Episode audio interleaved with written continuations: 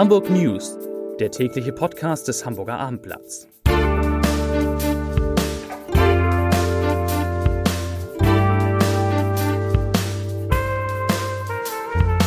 Moin, mein Name ist Lars Heider und heute geht es um das Ende einer Sperrung, die viele Hamburgerinnen und Hamburger verärgert hat. Weitere Themen. Der Winter wirkt rekordverdächtig. Die Zahl der Insolvenzen in Hamburg ist es fast. Und ein sehr bekannter Tennisstar spielt im Stadtpark. Dazu gleich mehr. Zunächst aber natürlich, wie immer, die Top 3. Die drei meistgelesenen Themen und Texte auf abendblatt.de. Auf Platz 3 vermehrt Glätteopfer. Das ist die Lage in Hamburger Notaufnahmen. Auf Platz 2 Paketboote plündert Post, Polizei lockt ihn in Falle. Viele Peace in diesem Text und auf Platz 1, diese Hamburger Schulen starten zuerst ins Digitalzeitalter. Das waren, das sind die drei meistgelesenen Themen und Texte auf abendblatt.de. Der meteorologische Winter ist noch keine vier Tage alt, aber schlägt seinen Vorgänger schon um Längen und natürlich um Schneehöhen. Heute kamen rund fünf Zentimeter Neuschnee hinzu und verbesserten damit die Bedingungen für Schlittenfahrer und Schneemannbauer. Für Verkehrsteilnehmer brachte der Schnee hingegen einige Behinderungen mit sich. Der Winterdienst der Stadtreinigung war mit mehr als 700 Menschen und 300 Fahrzeugen auf den Straßen schon früh im Einsatz. Zunächst wurde die Hauptverkehrsstraßen geräumt, auch ausgewählte Radwege wurden gestreut oder geräumt. In der Nacht zum morgigen Dienstag soll dann noch mehr Schnee hinzukommen.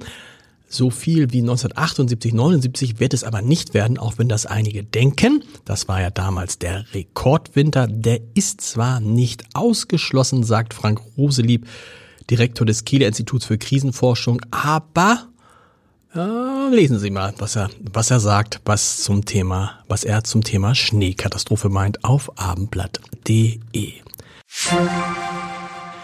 Nutzer des öffentlichen Personennahverkehrs in Hamburg können aufatmen. Die vierwöchige Sperrung des Citytunnels aufgrund von Bauarbeiten ist beendet. Die S-Bahn können wieder normal über die Landungsbrücken fahren. Um die Gleise zu erneuern, waren die S-Bahn zeitweise über den Bahnhof Dammtor umgeleitet worden. Züge der Linie S2 pendelten zwischen Altona und den Landungsbrücken und wir erinnern uns, Schon in den Sommerferien war der Citytunnel für mehrere Wochen wegen der Erneuerung der Gleise gesperrt worden. Das hat aber auch alles einen tieferen Sinn, denn alle diese Arbeiten zielen auf die für den 10. Dezember angekündigte Umstellung des Liniennetzes der S-Bahn ab.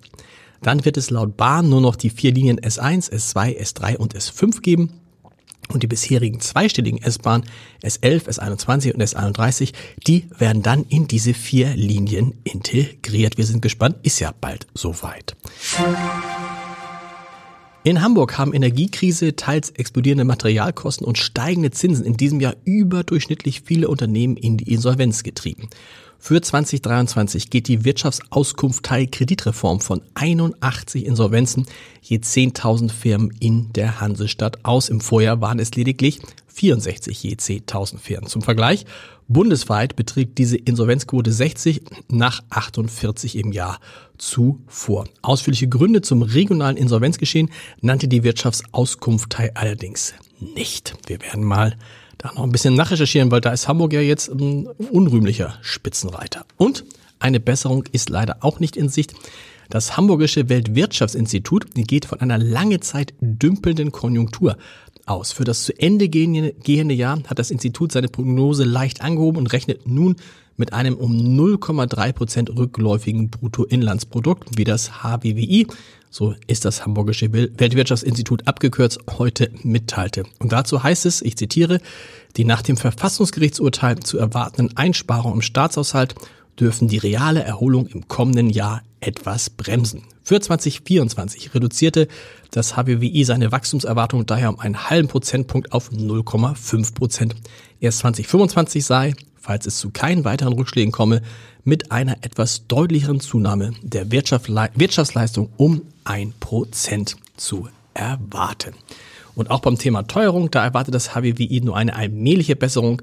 Erst im Verlauf von 2025 werde sich die Inflation wieder der 2%-Marke nähern. So die Hamburger Ökonomen.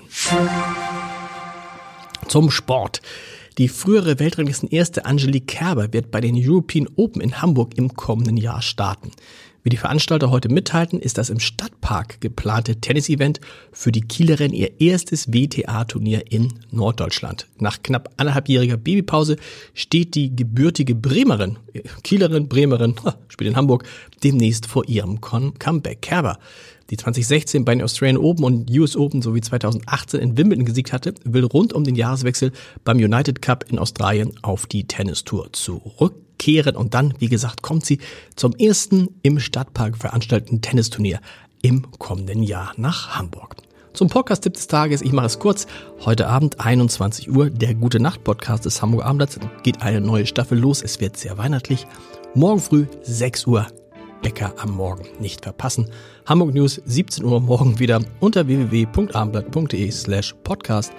Wir hören uns morgen. Bis dahin. Tschüss.